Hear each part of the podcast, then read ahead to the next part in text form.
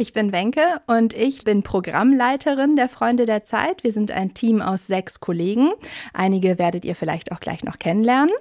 Und ähm, ich bin verantwortlich für all das, was wir rund um den äh, Journalismus der Zeit den Abonnentinnen und Abonnenten erzählen. Das ist Wenke Zanakakis und wir besuchen sie und ihr Team heute bei ihrer Arbeit im Verlagssitz der Zeit hier in Hamburg.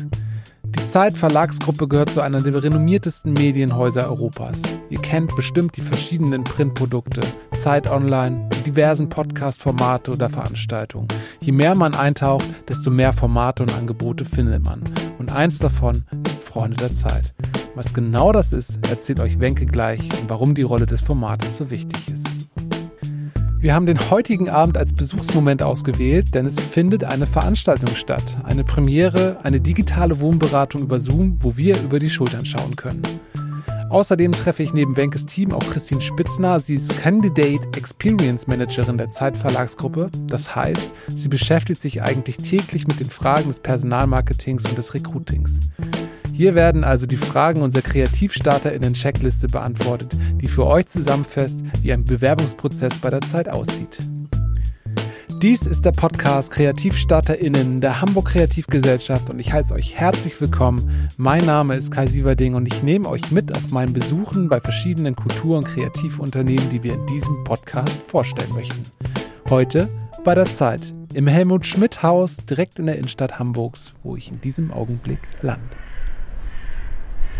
Südlich der Binnenalster und nördlich der Hafen City liegt der Domplatz, eine kleine Grünfläche. Ähm, und hier stand tatsächlich bis zum Anfang des 19. Jahrhunderts noch der Mariendom. Und kleine weiße quadratische Bänke markieren die Stellen, wo früher die Säulen des Doms waren. Diese können nachts leuchten. Ich habe mich schon öfter gefragt, warum das Domplatz heißt. Jetzt habe ich nachgeschaut. Und angrenzend zur Grünfläche dann der große Klinkerbau, das Helmut Schmidt Haus. Ein großes Zeitlogo oben ist unverkennbar und ich suche noch den Eingang den ich dann finde und dann durch zwei große Flügeltüren hineinschreite.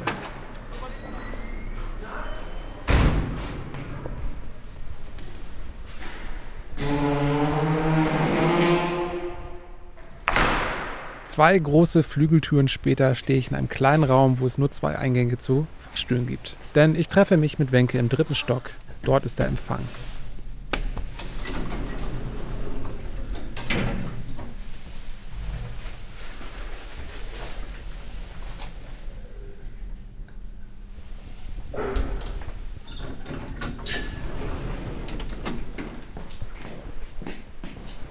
Hallo.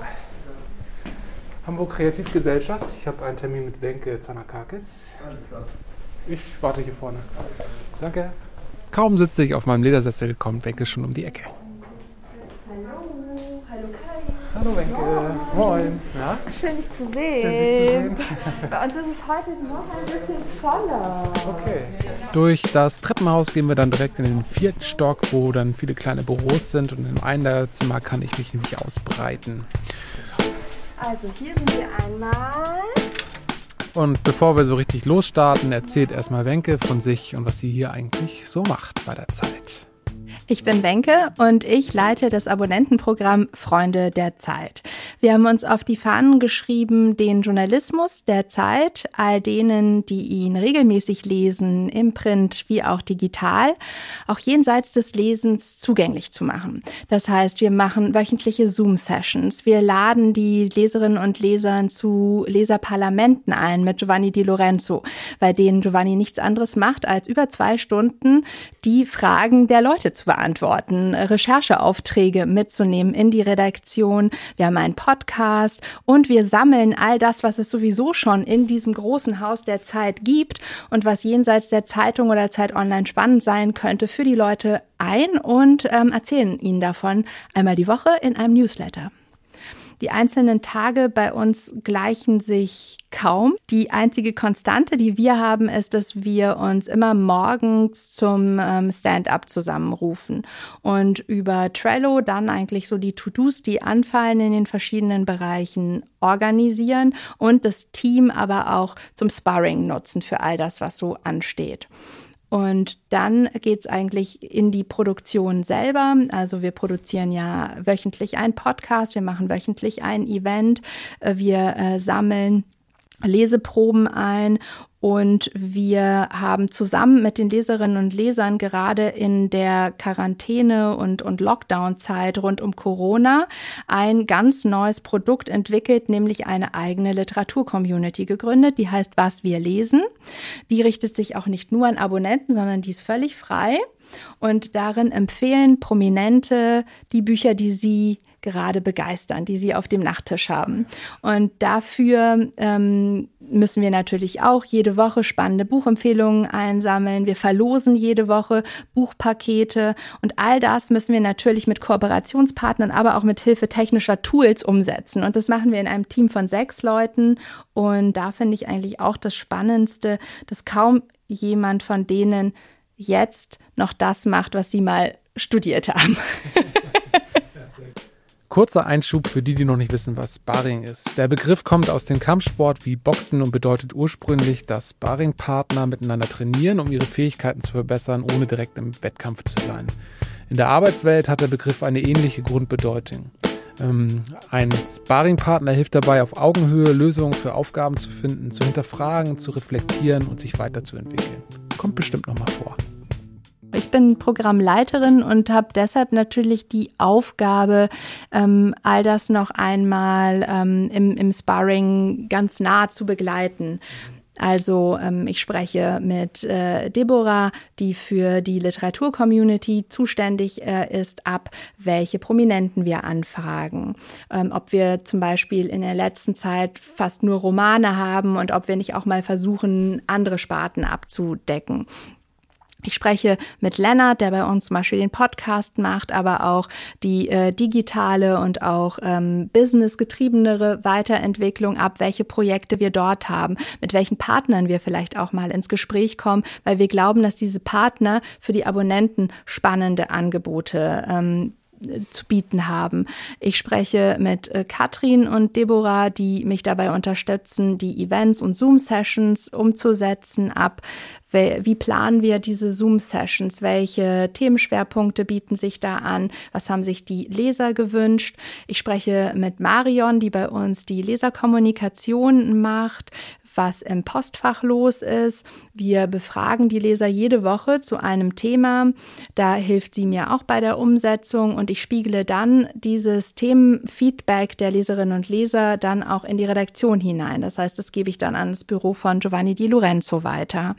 Ich spreche mit Ina, die bei uns die Newsletter umsetzt und mit Typeform auch ganz viele Umfragen ähm, äh, konfektioniert, welche Themen wir uns da vornehmen, was bei den Newslettern besonders gut geklappt hat, ob ihr vielleicht noch etwas Besonderes aufgefallen ist oder ähm, ob vielleicht auch etwas fehlt.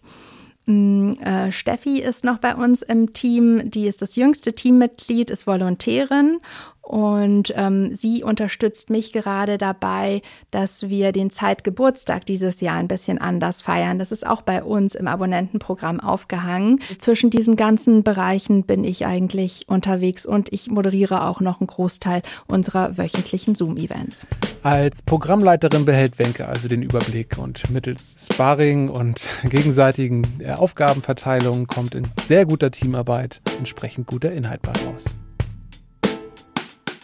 Wir wechseln den Raum und ich lerne das gesamte Team von Freunde der Zeit kennen, denn sie sind alle da für die Veranstaltung heute Abend.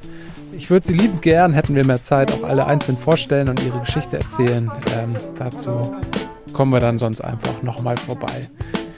Wenig mehr aber Krall, das ist äh, Lennart Schneider aus dem Team. Denn Wenke muss einmal telefonieren und Lennart hat sich bereit erklärt, uns einmal durchs Haus zu führen. Bevor wir losgehen, erzählt auch er, was er denn hier macht und wie er hier gelandet ist.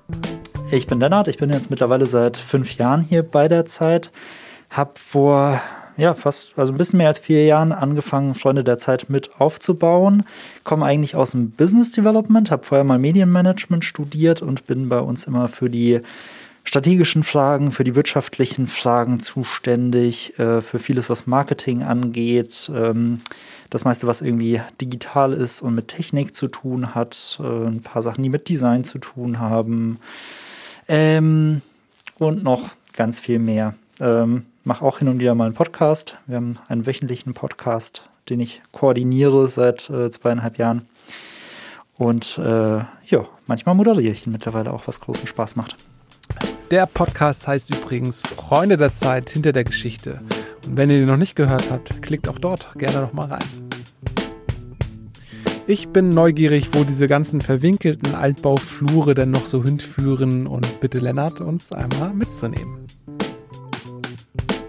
Also, wir sind jetzt hier gerade im vierten Stock des Helmut Schmidt Hauses. Äh, hier in dem Stockwerk sind ganz viele unterschiedliche Abteilungen bzw. Ressorts äh, untergebracht. Hier in der Mitte ähm, sieht man auch, dass jede Woche das Zeitcover auf mehreren Stockwerken groß ausgedruckt und eingerahmt wird. Und insgesamt an der Wanddekoration sieht man ganz häufig, dass wir hier mit den Covers arbeiten. Also sowohl von der Zeit als auch von den ganzen Magazinen, so dass man immer wieder auch vor Augen geführt bekommt, was das Haus so produziert. Dazwischen hängen immer wieder irgendwelche Plakate, hier jetzt so Dankeszettel, da kann man sich so ein Danke abreißen, so wie man manchmal an Litfaßsäulen oder so äh, eine Telefonnummer abschließen kann, wenn man eine Wohnung hat, äh, kann man hier ein Danke abschließen, das man weitergeben kann. Das sind alles so Aktionen, die die Kolleginnen und Kollegen äh, so organisieren. Lennart erzählt ein bisschen von der Geschichte des alten Backsteingebäudes der Hamburger Innenstadt. Unter anderem hatten der Stern oder der Spiegel auch ihren Redaktionssitz hier in diesem Haus, aber mittlerweile ist nur die Zeit übergeblieben und hat sich über die Stockwerke ausgebreitet. Das Haus ist mittlerweile ähm, noch älter als die Zeit selbst. Also die Zeit ist seit, seit ihrer Gründung, seit 1946 hier im Helmut Schmidt Haus. Damals hieß es noch Pressehaus. Ähm, und äh, das Haus ist einfach ein historisches Haus. Das erkennt man ein bisschen daran, dass es viele Einzelbüros gibt. Also moderne Medienunternehmen oder insgesamt viele Internetkonzerne haben ja viele Großraumbüros, wo man dann im Team zusammensitzt. Hier sind es noch so kleine Bienenwaben. Und was man auch sehen kann, viele Leute arbeiten hier schon sehr lange. Dementsprechend haben sie sich die Büros ziemlich zu eigen gemacht. Also es sieht häufig eher so ein bisschen wie Wohnzimmer aus als, als wie Büro. Das stimmt. Ich kann in unzählige Büros reinschauen und sie alle haben irgendwie Persönlichkeit und Charme. Bücher tapezieren die Wände, Schreibtische und manchmal auch die Böden. Manchmal sind es Plakate oder Sticker, die das irgendwie eigen machen. Äh, viel Kultur auf wenig Quadratmetern. Und ich wette, sie alle können ihre eigene Geschichte erzählen. Ähm, außerdem haben wir auf fast jedem Stockwerk so eine kleine Pantry, so eine kleine äh, Küche. Ich habe mal gehört, dass unser Geschäftsführer mal etwas gesagt hat, was ich bis heute sehr sympathisch finde. Das war so eine große Initiative von ihm, dass man diese Küchen äh, auf den einzelnen Stockwerken aufbaut, weil er eben nicht der Meinung ist, dass Kaffee trinken gemeinsam Zeitverschwendung ist, sondern er weiß, dass da eigentlich immer die besten Ideen entstehen. Also er möchte eigentlich, dass äh, die Leute sich auf einen Kaffee treffen, miteinander ins Gespräch kommen und dabei ganz viel Neues entwickeln. Ja.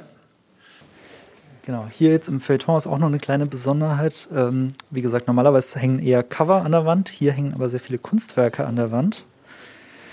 Es wurde, glaube ich, vor vielen Jahren auch mal von einer Kunsthistorikerin eine Bestandsaufnahme gemacht, was hier so alles an Kunstwerken äh, vorhanden ist. Okay, ja. Ich glaube, da ist auch der ein oder andere Schatz darunter.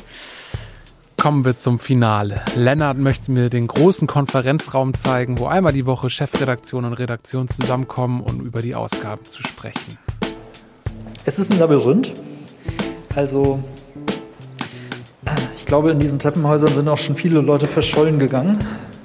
Man entdeckt immer mal wieder Skelette in den Ecken. Ähm, die Fahrstühle sind lustigerweise so organisiert, dass man nicht von unten direkt in die einzelnen Stockwerke kommt. Man muss immer am dritten Stock vorbei. Und das ist wohl noch so ein historisches Überbleibsel, vor allem aus der Zeit, als Helmut Schmidt hier noch regelmäßig war. So ein Sicherheitsmechanismus, dass niemand ins Haus kommt, der nicht vom Empfang gescreent wurde und der hier nicht sein soll. Und nach den Anschlägen auf Charlie Hebdo natürlich nochmal umso wichtiger. Ja.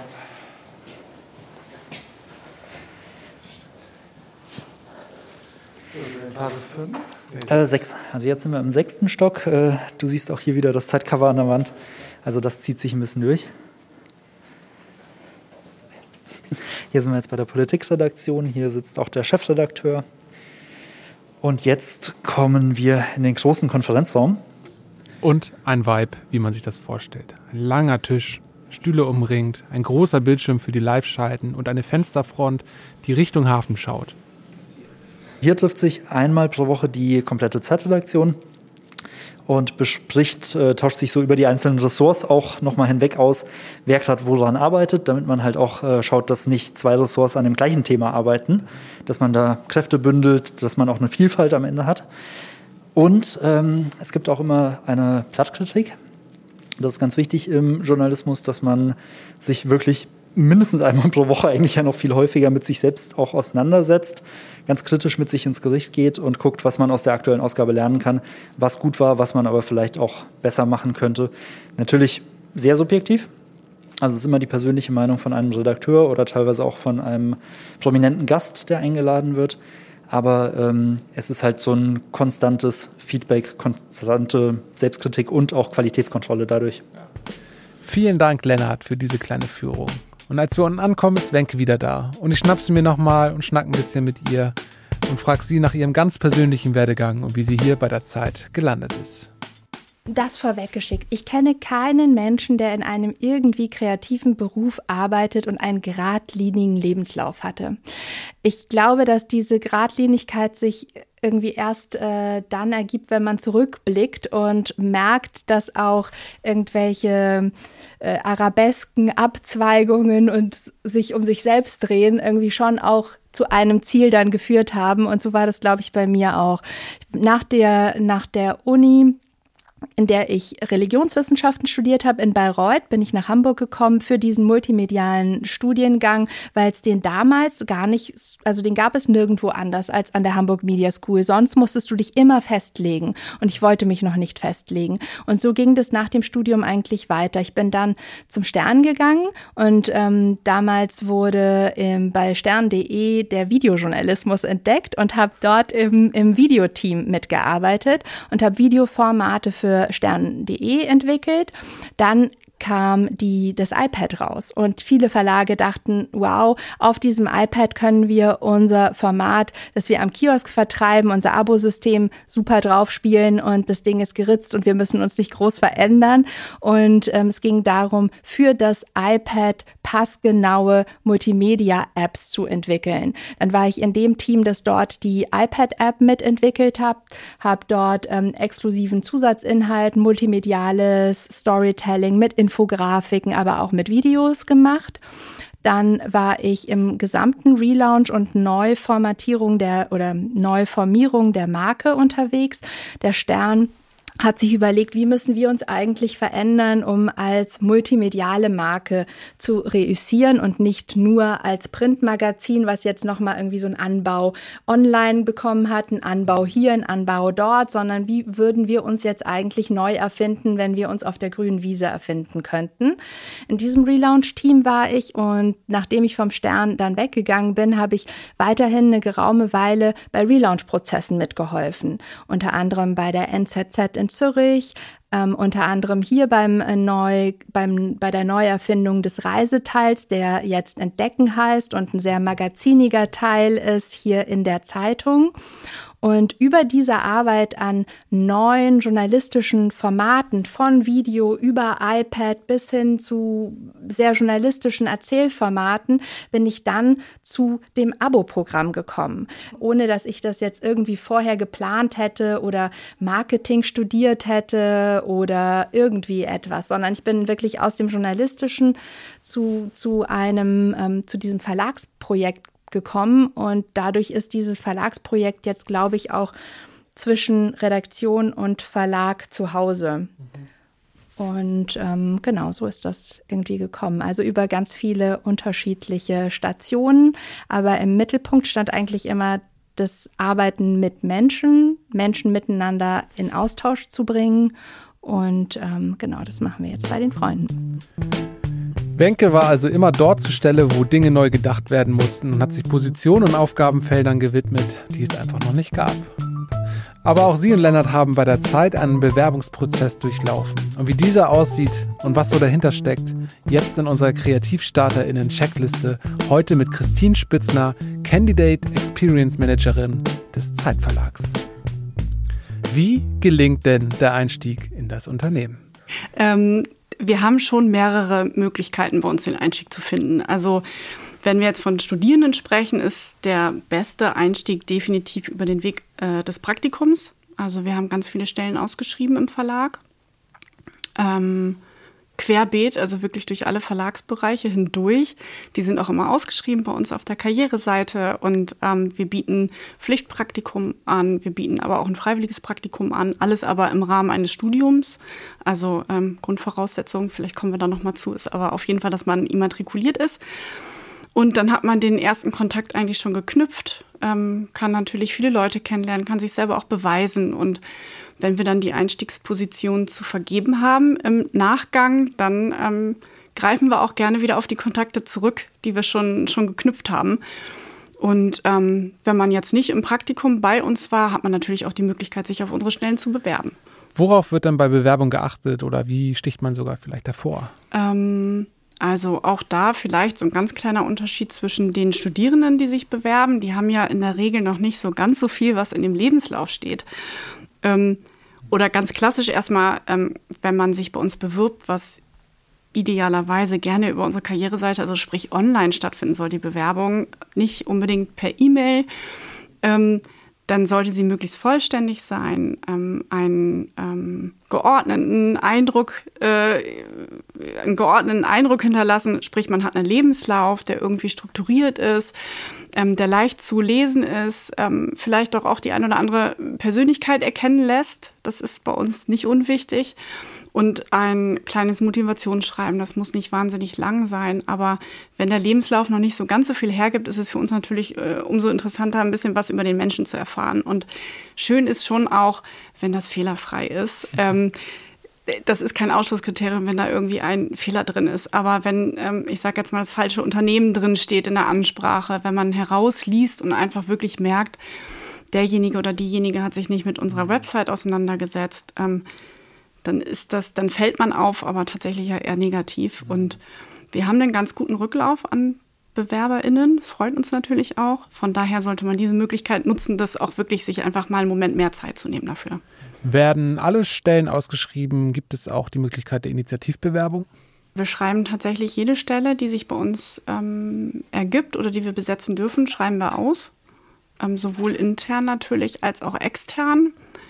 Ähm, das ist immer der beste Weg. Wir haben auch die Möglichkeit einer Initiativbewerbung. Also auch da kann man bei uns auf der Karriereseite gucken. Ähm, man kann so ein paar Fragen beantworten, ist aber ganz einfach gemacht. Ähm, nur, dass wir zuordnen können, okay, für welchen Bereich interessiert sich diese Person jetzt. Mhm.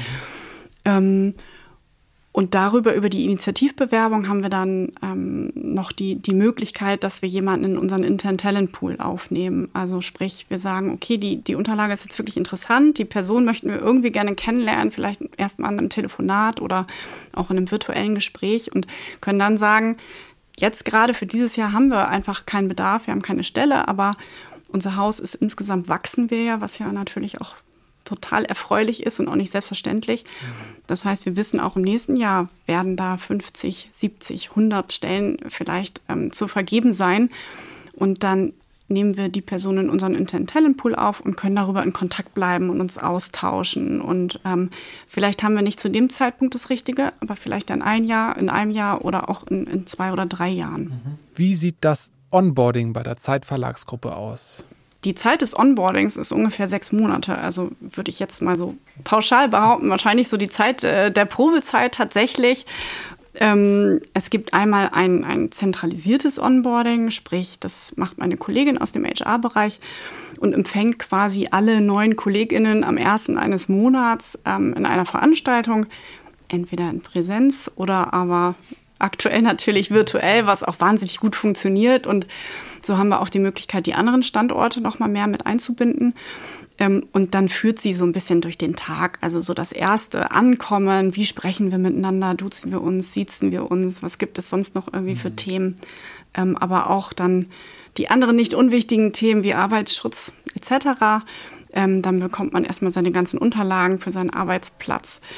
Ähm, und dann hat man natürlich parallel ähm, einen Einarbeitungsplan in den Fachbereichen. Ähm, man bekommt für die Zeit der Probezeit noch einen Paten beiseite. Ähm, das ist eigentlich auch ganz schön. Und ähm, diese Person ist halt eine Kollegin oder ein Kollege nicht aus dem eigenen Fachbereich, nicht aus der eigenen Abteilung, sondern irgendwie aus einem ganz anderen Bereich, dass man zum einen schafft, irgendwie sich ein Netzwerk aufzubauen Vielleicht möchte man auch die ein oder andere Frage stellen, die man im Team nicht loswerden würde. Genau. Und dann haben wir auch noch ähm, ganz schöne Veranstaltungen, wie ich finde, ähm, bei uns intern, das ist eher so der Arbeitstitel strukturiertes Onboarding, wo sich Fachbereiche, Führungskräfte ähm, allen neuen KollegInnen vorstellen. Also sei es der Geschäftsführer Rainer Esser oder vielleicht auch Wenke, die erzählt, was macht eigentlich Freunde der Zeit. Und mhm. Das ermöglicht zum einen natürlich einen Gesamtüberblick zu bekommen und ein Gefühl fürs Haus, was machen wir alles. Mhm. Und zum anderen auch, dass man natürlich Kontakte knüpft und sieht, okay, mit wem bin ich jetzt neu gestartet ähm, und sich darüber austauscht. Also es gibt ganz, ganz viele Möglichkeiten, auch jetzt virtuell irgendwie sich zu vernetzen, mhm. was wir ja auch wollen. Hast du noch einen Tipp oder möchtest du doch irgendwas mitgeben? Was ich tatsächlich jedem Studierenden vielleicht ähm, mit auf den Weg geben kann und einfach auch möchte, ist, nutzt die Zeit des Studiums und sammelt einfach so viel Praxiserfahrung, wie es geht. Also ich weiß, da gibt es unterschiedliche Meinungen, aber ich würde sagen, lieber ein Semester mehr und dafür Praxiserfahrung sammeln als Regelstudienzeit oder sogar kürzer und ähm, man kommt nur mit theoretischen Kenntnissen, weil so einfach verschiedene Unternehmen kennenzulernen, wie in der Zeit des Studiums, hat man, also es ist nie so einfach wie in der Zeit des Studiums, so rum. Mhm.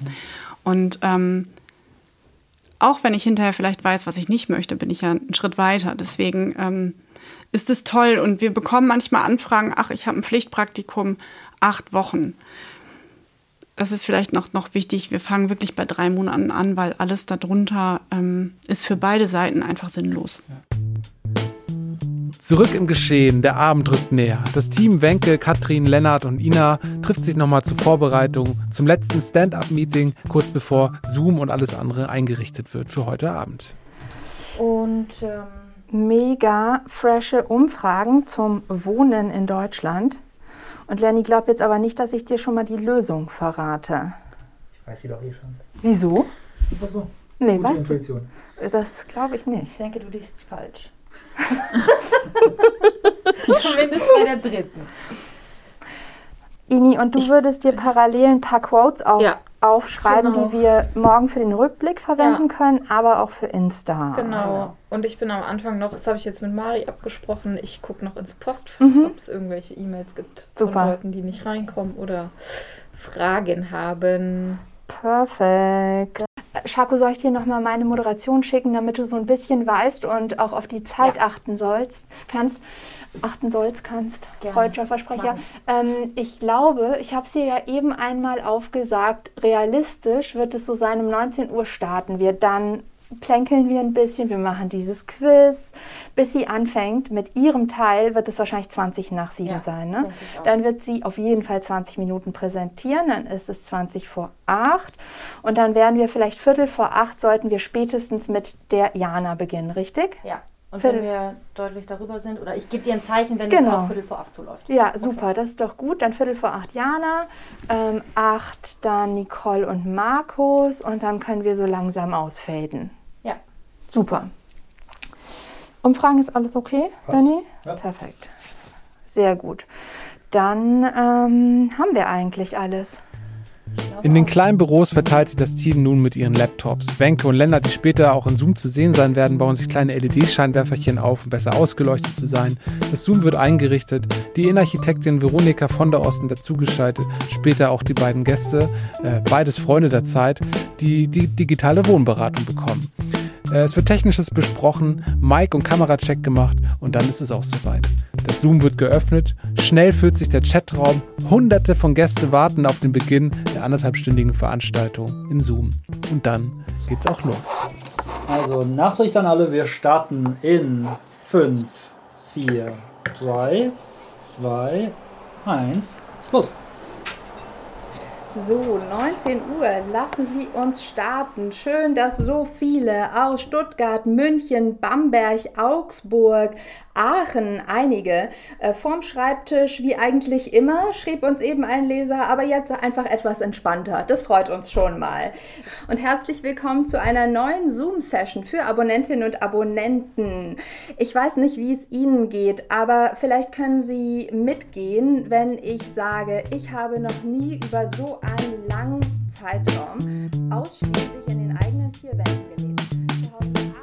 Die Veranstaltung läuft gut. Es werden Beispiele gezeigt, es wird interagiert und in der zweiten Hälfte direkt in die Räumlichkeiten der beiden Gäste geschaltet, um live die Wohnberatung zu machen. Und am Ende wird noch ein kleines Feedback eingeschaltet, positive Rückmeldungen kommen und so soll es doch sein. Und dann ist Feierabend. Nächste Woche heißt es dann für das Team wieder neuer Podcast, neuer Newsletter, neue Veranstaltung, neue Lesetipps.